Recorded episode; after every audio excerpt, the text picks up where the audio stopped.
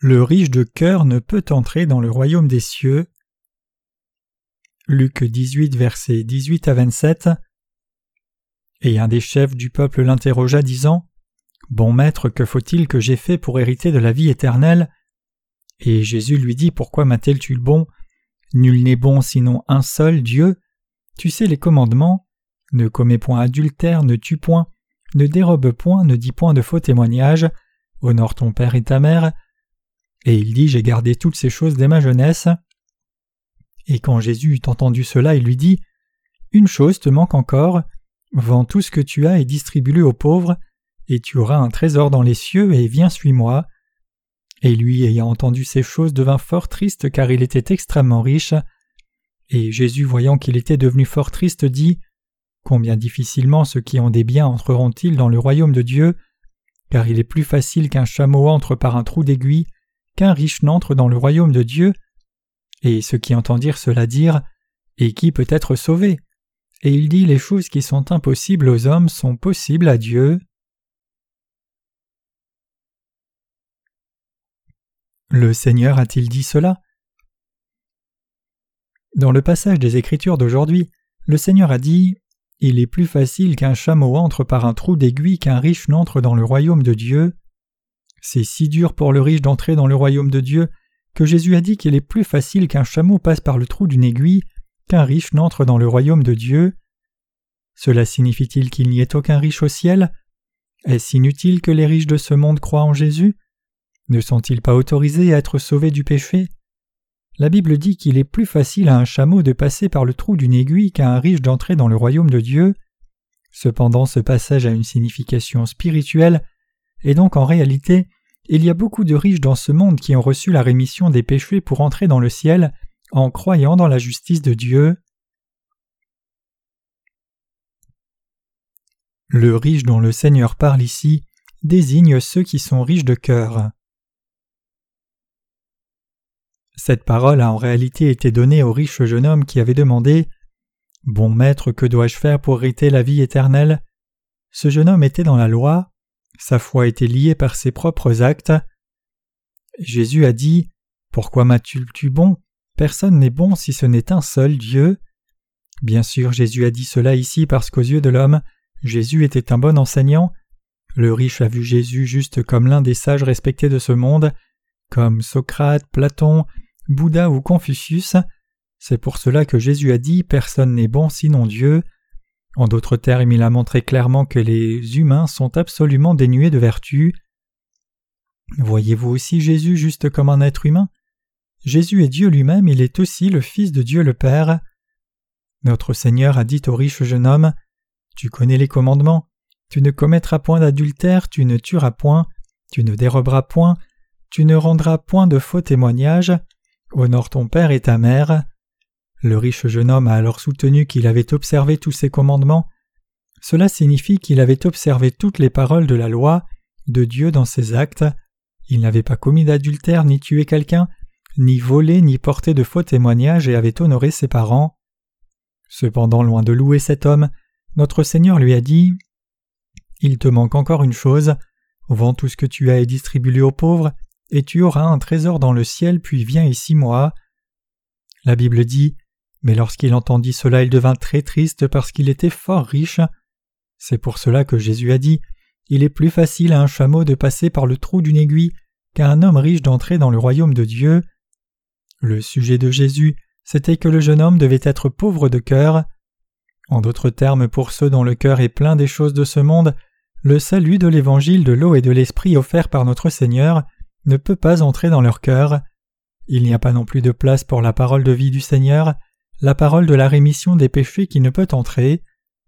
Le jeune homme du passage des Écritures d'aujourd'hui était riche dans la chair et dans ses actes, il avait sa propre justice d'homme.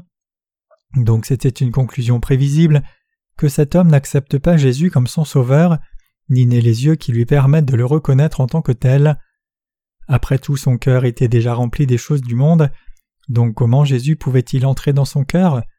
Comment la parole de l'Évangile qui proclame que Jésus a sauvé tout le monde par son baptême et le sang de tout péché du monde pouvait-elle entrer dans un tel cœur?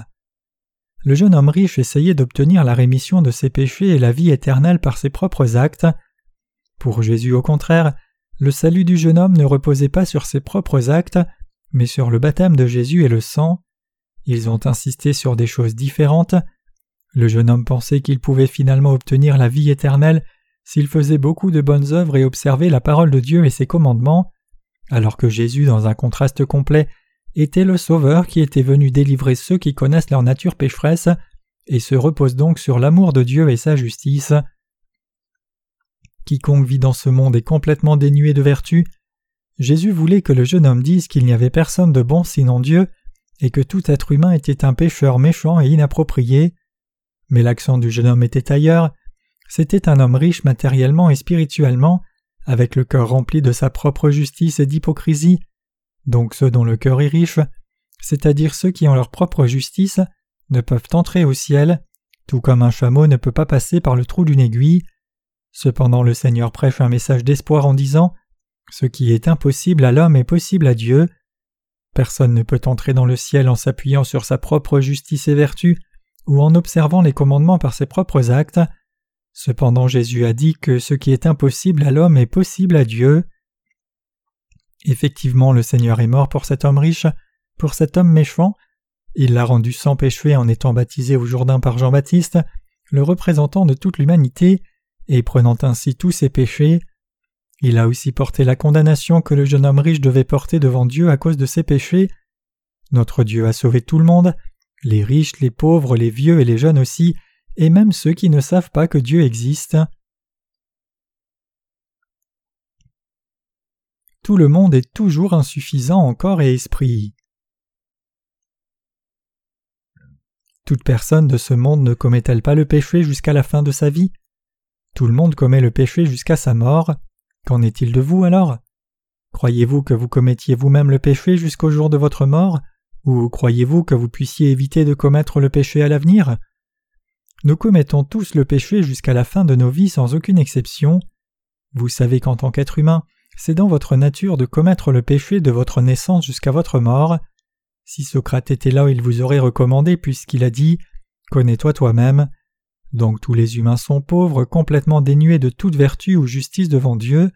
C'est pour cela que vous devez croire que Jésus vous a sauvé par son baptême et le sang. Effectivement, l'homme n'a rien de quoi se vanter dans ses actes. Le Seigneur a dit Ce qui est impossible aux hommes est possible à Dieu. Nous pouvons être sauvés de tous nos péchés en croyant que le Seigneur les a portés par le baptême qu'il a reçu de Jean-Baptiste et le sang qu'il a versé à la croix. Mais à moins de faire cela, nous ne pouvons pas dire nous-mêmes Je n'ai pas de péché, je suis une personne juste. Il n'y a pas de moyen que quelqu'un soit confiant en cela, à moins de croire dans l'évangile de l'eau et de l'esprit. Même si tout le monde commet le péché du jour de sa naissance au jour de sa mort, ceux qui ne connaissent pas leur nature pécheresse promettent encore à Dieu Si tu me pardonnes cette fois-ci, je ne commettrai plus de tels péchés. Les gens disent ces choses seulement parce qu'ils ne se connaissent pas eux-mêmes. S'ils se connaissaient eux-mêmes, ils n'auraient pas d'autre choix que remercier le Seigneur de les avoir sauvés. Donc la Bible dit Que Dieu soit trouvé vrai et tout homme menteur, personne n'est bon si ce n'est Dieu seul. Si vous connaissez et comprenez cette parole, je suis certain que votre foi va grandir et que vous mènerez une vie de foi droite dans votre relation personnelle avec le Seigneur. Nous humains n'avons pas de vertu authentique mais seulement une fausse bonté, ce n'est rien de plus que l'hypocrisie. Nous sommes dénués de toute bonté authentique. Vous pouvez alors demander Beaucoup de gens font de bonnes œuvres dans leur vie, donc qu'est-ce qui n'est que de la vertu? C'est de l'hypocrisie, c'est seulement un mensonge. Nous pouvons voir cela quand nous regardons la Bible qui dit Personne n'est bon sinon un seul, Dieu. Quelqu'un peut-il réellement abandonner sa vie pour quelqu'un d'autre et tout abandonner pour la cause des autres? Si quelqu'un fait cela, cela se fait vraiment pour lui-même, pas parce qu'il est bon de façon inhérente. Personne ne peut tout abandonner pour quelque chose qui n'est pas en rapport avec lui. Les gens pratiquent la vertu parce que c'est en rapport avec eux. Il y a juste un moment, je vous ai demandé Tout le monde commet-il du péché du jour de sa naissance au jour de sa mort? Votre réponse était oui, que tout le monde commet effectivement le péché de la naissance à la mort. C'était la réponse correcte à la bonne question, et si tel est le cas, alors cela signifie que nous n'aurions jamais pu être sauvés, à moins que Jésus n'ait porté au Jourdain tous les péchés que nous commettons tout au long de la durée de notre vie. Même si nous sommes maintenant sauvés, nous commettons encore du péché. Donc si le Seigneur n'avait pas enlevé tous les péchés que nous commettons, depuis maintenant jusqu'à notre dernier souffle, alors il ne nous aurait pas été possible d'être réellement sauvés, et nous ne serions pas non plus capables de le dire. Cependant par son baptême, notre Seigneur a porté tous les péchés que vous et moi commettons jusqu'au jour de notre mort, et par là il est devenu notre Sauveur parfait. Si cela est vrai, alors l'on doit admettre que Dieu seul est bon. La Bible dit Il est plus facile à un chameau de passer par le trou d'une aiguille qu'à un homme riche d'entrer dans le royaume de Dieu, et ceux qui l'entendaient dire Qui peut être sauvé? Mais il dit ce qui est impossible aux hommes est possible à Dieu. Cela signifie que personne ne peut atteindre le salut par ses actes parfaits en ne commettant pas de péché et en observant la loi de Dieu. Cependant la Bible dit que c'est possible avec Dieu. Étant venu sur la terre, Jésus nous a sauvés, vous et moi, de tous les péchés du monde, c'est-à-dire de notre péché originel, nos péchés personnels et nos péchés futurs, par le baptême qu'il a reçu au Jourdain par Jean-Baptiste et le sang qu'il a versé à la croix. Quand nous méditons tranquillement sur cet amour du Seigneur qui nous a sauvés, nous pouvons voir que Jésus connaissait même tous nos péchés futurs, les a tous portés par son baptême, et nous a ainsi sauvés de tous les péchés du monde. Et l'alliance que nous avons faite avec notre Seigneur ne change jamais, elle est assurée et sécurisée, au point qu'une fois que nous réalisons le salut du Seigneur, nous ne pouvons que le remercier. En nous sauvant par le baptême qu'il a reçu au Jourdain et le sang qu'il a versé à la croix, le Seigneur nous a donné la possibilité d'entrer au ciel, juste par notre foi dans sa justice. Nous allons tous mourir une fois à la fin de nos vies sur cette terre, mais ceux qui saisissent ce salut par la foi entreront dans le royaume des cieux. Donc nous qui croyons au baptême de Jésus et son sang avons été sauvés des péchés du monde pour entrer au ciel. La rémission des péchés est si précieuse que lorsque nous pensons à ces bénédictions de Dieu, nous ne pouvons que lui rendre toute grâce. Le salut ne peut s'acheter à prix d'argent, le jeune homme riche n'aurait pas pu être sauvé même s'il était revenu à Jésus et avait dit J'abandonne toutes mes possessions, donc sauve-moi du péché, utilise mes possessions pour aider les pauvres, mais en retour envoie-moi au ciel et donne-moi la vie éternelle pour vivre toujours. Les riches qui essayent d'obtenir la vie éternelle avec un tel état d'esprit ne seront pas approuvés par Jésus, mais plutôt jetés en enfer pour leur manque de foi. Le salut du péché que Dieu nous a donné est si précieux que personne ne pourrait l'accomplir par soi-même mais Dieu l'a accompli une fois pour toutes par l'évangile de l'eau et l'esprit. Nous devons tous reconnaître que tout être humain désobéit à Dieu jusqu'à sa mort.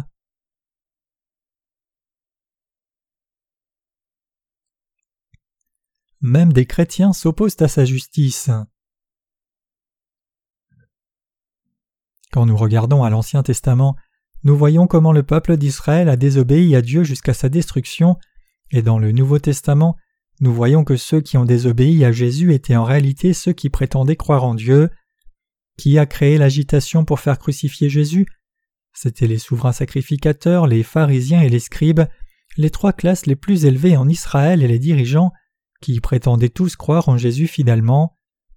La parole que Jésus a donnée n'était pas une parole de la terre, c'était la parole du royaume des cieux, donc ceux qui étaient pauvres de cœur croyaient en lui, et les marginaux de ce monde, les malades, les infirmes et les veuves croyaient aussi en lui. Cependant les dirigeants d'Israël ont livré Jésus pour être crucifié en disant Libère Barabbas et crucifie ce jeune homme Jésus. Et comme si cela n'était pas suffisant, ils ont soulevé le peuple en disant Que son sang soit sur nous et sur nos enfants. Prenons un moment pour observer les souverains sacrificateurs, les pharisiens et les scribes. Les souverains sacrificateurs étaient les responsables de la loi de Dieu, ces gens faisaient le sacrifice au jour de l'expiation une fois par an et présidaient le système légal de la nation d'Israël.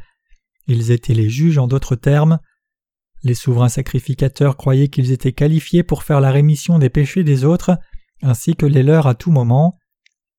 Les pharisiens croyaient qu'ils préserveraient la loi conservatrice fidèlement et invariablement, adhérant à la parole de Dieu non seulement par eux-mêmes, mais aussi en amenant les autres à l'observer et donc ils croyaient qu'ils étaient qualifiés. Les scribes étaient des hommes d'autorité, ils avaient leur propre justice et pensaient qu'ils croyaient en d'eux fidèlement et protégeaient leur nation, donc ces trois classes étaient des gens riches. Cependant les scribes, les pharisiens et les souverains sacrificateurs ont rejeté Jésus. Quand nous regardons Jean chapitre 3, nous voyons paraître un homme nommé Nicodème, qui était un dirigeant religieux de l'époque. Cet homme cherchait Dieu et attendait le Messie. Lui non plus ne réalisait pas que Jésus était le Fils de Dieu et le Sauveur, donc il appelait juste Jésus Maître. Cependant Jésus lui a expliqué le salut en lui disant L'on peut voir et entrer dans le royaume de Dieu seulement si l'on est de nouveau doué d'esprit. Donc Nicodème est finalement né de nouveau, et quand Jésus est mort à la croix, lui et Joseph d'Arimathée ont placé le corps de Jésus dans un tombeau neuf, où personne n'avait encore été mis. Nicodème était un pharisien, mais c'est quelqu'un qui cherchait Dieu. Jésus est en réalité juste un homme ou Dieu lui-même? Il est Dieu. Même si dans son essence il est l'égal de Dieu, il est venu sur la terre à l'image d'un homme pour sauver l'humanité. Ceux qui ont reconnu ce Jésus comme Dieu lui-même et leur Sauveur étaient dénués de leur propre mérite. Seuls ceux qui n'avaient pas de mérite par eux-mêmes ont reconnu Jésus entièrement, et seuls ces gens ont été sauvés en croyant au baptême de Jésus, qui a effacé les péchés du monde et son sang à la croix. Les scribes, les pharisiens et les souverains sacrificateurs étaient pleins de leur propre mérite. En cette époque aussi, beaucoup de gens sont d'accord sur le fait que Jésus soit le Sauveur et que l'on est sans péché si l'on croit en Jésus. Cependant, ils ne sont pas d'accord lorsque nous disons Jésus a expié tous nos péchés par son eau et le sang. Pourquoi? Parce qu'ils ne sont pas d'accord sur le fait qu'ils sont si méchants et sans mérite, et ils ignorent ce que le Seigneur a fait pour des êtres méchants comme eux. C'est parce qu'ils ne connaissent pas la vérité, disant que Jésus a été baptisé par Jean-Baptiste au Jourdain afin de porter les péchés de l'humanité, donc ils croient seulement au sang de Jésus. Cependant la vérité du salut, c'est que Jésus a expié tous les péchés de l'humanité, tous les péchés de chaque être humain, en étant baptisé puis condamné à la croix. Ceux qui croient seulement au sang de Jésus ont trop de leur propre justice. Ce n'est pas par son sang seul que Jésus nous a sauvés, mais c'est par le baptême qu'il a reçu au Jourdain, aussi bien que son sang qu'il nous a sauvés. Ceux qui ont leur propre justice ne reconnaissent pas ce que Jésus a fait pour eux, c'est-à-dire le baptême de l'alliance qu'il a reçu afin de porter les péchés de l'humanité, et le sang de l'alliance qu'il a versé à la croix. Matthieu 26, versets 26 à 28, Lévitique 16, verset 21. Aujourd'hui aussi, ceux qui ont leur propre justice, même s'ils prétendent croire en Jésus, les hommes d'apparence, ceux qui font beaucoup d'offrandes, ceux qui ont des positions élevées dans l'Église, en bref les dix dirigeants des communautés chrétiennes, sont incapables de naître de nouveau parce qu'ils ne croient pas au baptême que Jésus a reçu afin de nous sauver nous pécheurs de tous les péchés du monde, le baptême de l'alliance préfiguré par l'imposition des mains de l'Ancien Testament. De tels chrétiens ne peuvent pas croire en ce baptême de Jésus parce que leur cœur est trop riche. Quiconque veut croire en Jésus doit être dénué de ses propres mérites et vertus, et c'est alors seulement que cette personne peut accepter le salut qui est venu par l'eau et le sang de Jésus. Le Seigneur dit Heureux les pauvres en esprit, car le royaume des cieux est à eux. Matthieu 5, verset 3. Pour devenir pauvre en esprit, vous devez réaliser combien vous êtes insuffisant et combien de péchés vous allez commettre à l'avenir, et seuls ces gens-là peuvent pleinement accepter Jésus comme leur sauveur et ce qu'il a fait pour eux. Ceux qui sont confiants dans le fait qu'ils ne commettraient pas beaucoup de péchés à l'avenir sont des pécheurs et des pharisiens des temps modernes qui s'opposent à Jésus. Un autre genre de dirigeant chrétien se vantera des hautes positions dans les dénominations disant Je suis à la tête de cette dénomination, Puisqu'ils ont fait beaucoup de choses pour leurs églises, ils ont confiance par eux-mêmes dans le fait qu'ils iront au ciel même s'ils ont du péché, mais ces gens iront tous en enfer parce qu'ils ne sont pas nés de nouveau. Néanmoins Jésus a expié même leurs péchés par son baptême et le sang. Tout ce qu'ils doivent faire, c'est croire dans cette vérité. Le salut de la vie éternelle est obtenu en croyant au baptême de Jésus et son sang. Ce n'est pas suffisant de croire au sang de la croix seule. La Bible dit le mal se trouve dans tout ce qui se passe sous le soleil, cela arrive en tout. Vraiment le cœur des fils de l'homme sont pleins de méchanceté, la folie est dans leur cœur. Durant leur vie et après cela vient leur mort. Ecclésiaste 9, verset 3. Réfléchissez-y un moment. Réfléchissez à la façon dont vous avez vécu jusqu'à présent, combien vous avez été infantile et n'avez pas réellement mûri ensuite. N'avez-vous pas vécu tout ce temps en ayant des pensées folles et faisant des choses folles? Y a-t-il quelqu'un ici qui veuille objecter et dire Peut-être que c'est vrai pour vous, mais je n'ai jamais vécu comme cela Je suis certain que plusieurs parmi vous veulent dire cela. Mais aux yeux de Dieu, tout pécheur qui ne transfère pas ses péchés sur Jésus en croyant dans son baptême ne peut pas croire dans la crucifixion de Jésus non plus, et donc il sera puni plus tard sur le chemin. Mes chers croyants, n'avez-vous pas eu des pensées folles assez fréquemment? Non seulement des pensées folles, mais n'avez-vous pas fait aussi des choses folles? Nous l'avons tous fait devant Dieu. De plus, nous sommes tous destinés à continuer de commettre le péché jusqu'au jour de notre mort. Êtes-vous confiant dans le fait que vous ne commettriez aucun péché de toute votre vie? Non Alors vous êtes vraiment honnête. Maintenant donc êtes-vous reconnaissant à Jésus sachant qu'il a expié non seulement vos péchés passés, mais aussi vos péchés futurs? Si vous répondez oui, alors ce ne sont autres que les gens comme vous qui sont pauvres en esprit, et ce sont ces gens-là qui peuvent être sauvés, et c'est notre Dieu qui sauve ces gens-là. Il est écrit ce qui est impossible aux hommes est possible à Dieu, autrement dit c'est Dieu qui nous a sauvés. Mais dans la Bible Jésus dit au jeune homme riche Vends tout ce que tu as et distribue aux pauvres, puis suis-moi. Le cœur du jeune homme a été troublé quand il a entendu cela, même s'il avait dit à Jésus J'ai tout fait pour observer la loi qui m'ordonne de ne pas tuer, ne pas voler, ne pas commettre d'adultère et honorer mes parents. Notre Seigneur savait que c'était dans sa pensée, et il lui a dit Vends tout ce que tu as et distribue-le aux pauvres, puis suis-moi.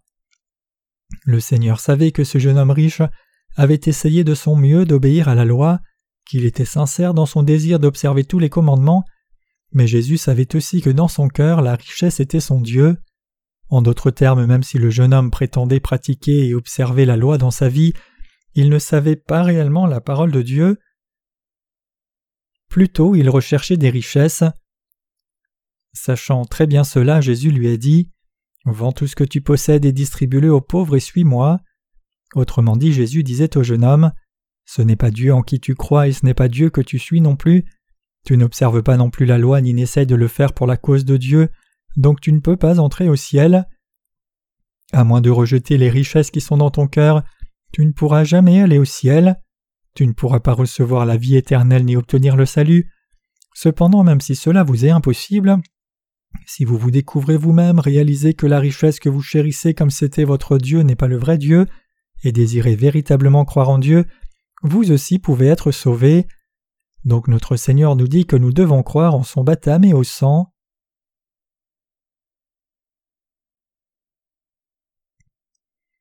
L'évangile de l'eau et de l'esprit a remis tous les péchés de ce monde. Il y a beaucoup de gens qui vivent dans ce monde. La question qui les touche tous est de savoir s'ils croient réellement dans la justice de Dieu ou comme ce jeune homme riche, s'ils croient en Mammon comme leur Dieu. Si nous croyons en Dieu, nos possessions ne signifient rien. Aussi longtemps que nous utilisons ces possessions pour une bonne cause comme l'économe fidèle, nos richesses en elles-mêmes ne constitueront jamais un péché devant Dieu, mais si nous considérons et croyons dans cette richesse comme si c'était notre Dieu, alors la richesse elle-même deviendra une idole. La pensée de tout le monde est préoccupée par les richesses du monde, et tout le monde cherche la richesse du monde. Cependant, si vous voulez réellement suivre Dieu, vos possessions ne doivent pas signifier grand-chose pour vous. Vous devez écouter la parole de Dieu qui dit L'argent m'appartient et l'or m'appartient. Tout ce que vous avez appartient à Dieu, et vous gérez seulement ce que Dieu vous a confié. Et si vous croyez réellement en Dieu comme votre Dieu, alors vous devriez vous soumettre vous-même à la parole écrite et reconnaître son enseignement. Si la parole dit que vous êtes un pécheur, que vous allez commettre le péché jusqu'au jour de votre mort, et que vous aurez des pensées folles et ferez des choses folles, alors vous devriez tout admettre en entier et dire Oui, je suis effectivement un tel pécheur, c'est ce que je suis réellement. La Bible dit L'Éthiopien peut-il changer sa peau ou le léopard ses taches? Jérémie 13, verset 23. Ce passage signifie que puisque nous avons tous été conçus pécheurs dans le sein de notre mère, nous ne pouvons simplement pas nous changer nous-mêmes. Nous pouvons être sauvés seulement si Dieu nous sauve lui-même de tous nos péchés par l'eau de son baptême et son sang à la croix. Donc les pauvres en esprit peuvent dire au Seigneur Seigneur, c'est ton salut qui m'a délivré, c'est l'eau de ton baptême et ton sang à la croix qui m'a sauvé, j'accepte le salut que tu m'offres. La Bible que nous avons maintenant est la parole sainte écrite par le Dieu saint. Dieu a fait écrire sa parole par ses serviteurs, donc nous disons que cette parole des Écritures est la parole de Dieu, la Bible est aussi appelée Écriture parce qu'elle transcrit la parole sacrée. Croire dans cette parole comme la parole de Dieu, c'est croire en Dieu lui-même. Comme on le voit en Matthieu 3 verset 15, croyez-vous que Jésus ait été baptisé au Jourdain pour accomplir ainsi toute justice et qui nous a tous sauvés ainsi? Croyez-vous que le Seigneur ait effacé tous vos péchés? Croyez-vous qu'il ait été condamné à la croix à notre place? Croyez-vous que Jésus soit mort à notre place et qu'il ait ressuscité des morts afin de nous ramener à la vie? Et croyez-vous en ce Dieu qui est maintenant assis à la droite du trône du Père et qui reviendra à l'avenir? Si oui, alors cela signifie que vous êtes sauvés. Notre Seigneur nous a sauvés de tous les péchés du monde par le baptême qu'il a reçu et le sang qu'il a versé à la croix afin de nous délivrer de tout péché. Je donne toute ma reconnaissance au Seigneur pour nous avoir donné l'évangile de l'eau et de l'esprit et la justice de Dieu.